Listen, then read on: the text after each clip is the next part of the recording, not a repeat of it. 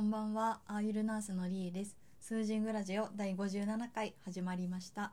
私は5000年の歴史を持つ伝承医学、アーユルベーダを学んでいる看護師です。アーユルベーダの知恵から生き方を発信していきます。この配信は、ポッドキャスト、スタンド FM でお聞きいただけます。質問やメッセージ等は、インスタグラムのダイレクトメールか、スタンド FM のレター機能で募集していますので、送っていただけると嬉しいです。最初にお知らせです。ターメリックオイル作りのワークショップとギー作りのワークショップを開催中です。えっと、オンラインでも、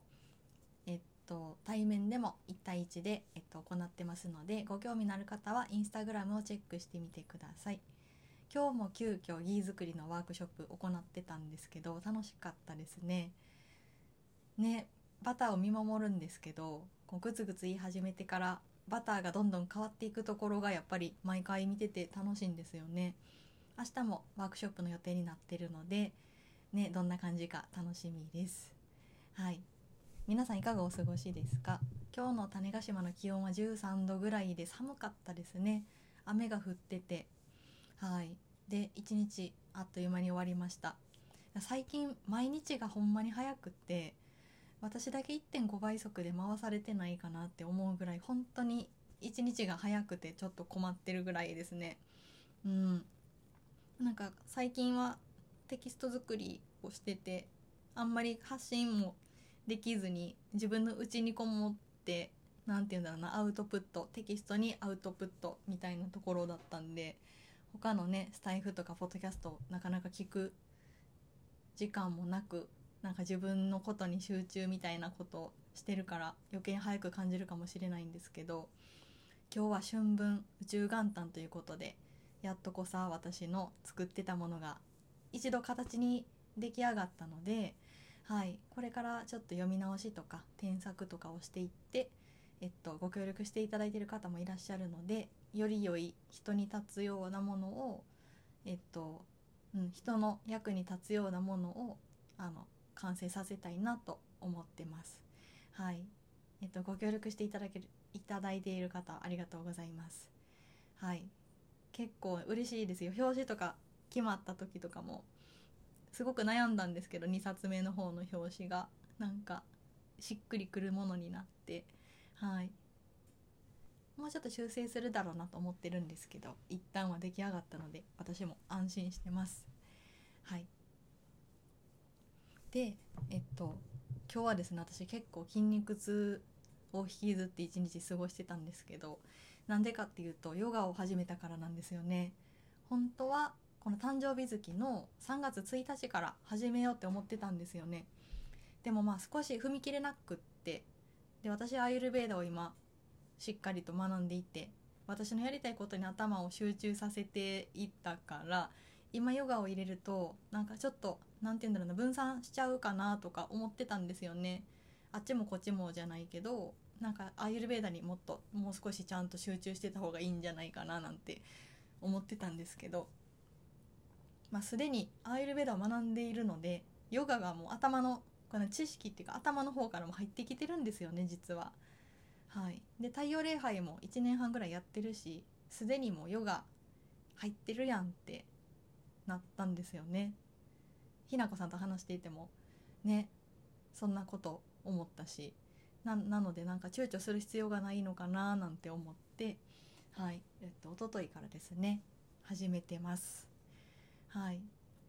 なんかまあアイルベーダを学んでいるとヨガがどんな風に入ってきてるかっていうと、まあ、肉体のトレーニングっていう部分でもあるしこの心も体も鍛錬して哲学の部分とかも入ってくるので、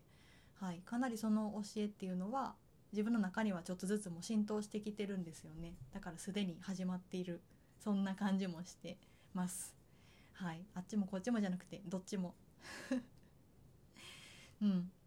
なんかすごくいいタイミングが来て始まったのでこれから楽しみです。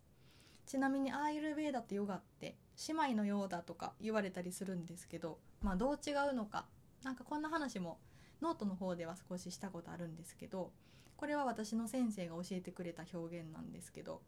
ヨガに関してはその外部の影響を受けないように自分自身を鍛錬したりとか外部の影響を、まあ、うまく遮断できるうん、術というか自分自身でうまくこの外部の環境をシャットアウトっていうかなんか自分自身の中を鍛え上げるというか肉体とか魂の質を、まあ、鍛錬して高めていくっていうのがヨガでアーユルベーダは外部の環境を、まあ、取り入れてそれをどう感じてそれをどう行うかとか行いの質を高めて魂を高めるとか生き方を良くしていくとかそんな感じですね。アーユルベーダの方は外のものを取り入れつつそれをキャッチする自分を整えて質を上げていく。そんな感じです。でそのためにもヨガが必要。なぜならまあ肉体のトレーニング的な要素もあると思うし人って外の影響を受けすぎたりとか惑わされすぎることもあるし自分を失ってしまったりとか体を壊したりすることもあると思うんですよね。でヨガの教えっていうのは、まあ、今あるものとか今の自分自身とかと向き合ったりとか体を鍛えたりすることで、まあ、地に足をつけるような印象があるんですよね。うん、私もこれから学んでいくところなのでちょっと大きなこと言えないんですけど、まあ、アイルベーダを知ってヨガをもう少し取り入れていって自分がどう変わっていくのかも楽しみな感じです。はい、で筋肉痛の話に戻るんですけど結構お腹周りと腕ですね。腕も結構筋肉痛。で私もともと巻き肩なんですよね。肩が内に入っちゃってるの自覚してたんですけどその肩甲骨とかその巻き肩をちょっと何筋肉をリリースするような動きが昨日は結構多くてだからこの肩甲骨のところとか腕とかがめっちゃ筋肉痛。久しぶりですよ筋肉痛なんて感じるの。はい。で今日寒かったので、まあ、雨も降ってたしちょっと夕方から頭が痛かったんですよね。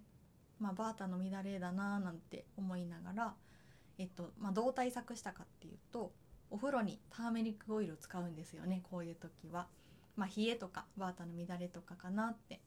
思うので。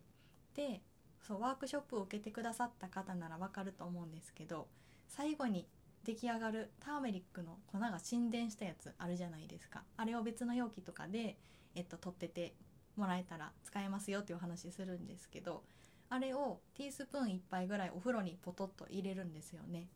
で、まあ、オイルが入ってるからお風呂に油膜が張って冷めな冷めにくくなるのとターメリック自体がちょっと熱の要素も持ってるし循環を良くしてくれたりもするので体が結構温まります。で頭痛もすっかり私はなくなって筋肉痛もちょっと楽なんじゃないかなって思ってます。ウコン、まあ、ターメリックって薬浴って言ってあの薬風呂的な感じで使われるんですよね。でまあ私が持ってる書籍何個かあるんですけどお風呂にターメリック風呂、まあ、ウコン風呂的な感じで使った時の効果効能ってむっちゃたくさん書いてあって言うとむっちゃ長くなるからここはちょっとはしょるんですけどお風呂に入れるのは結構おすすめな使い方なんですよね。なのでこうやって季節の変わり目とか、まあ、ちょっと不調だなとかこの時期だったら昼あったかいのに夜冷えちゃってとかそんなのもあると思うんですけどあのターメリックオイル持ってない方もあのターメリックのパウダーをこの何振りかパラパラパラと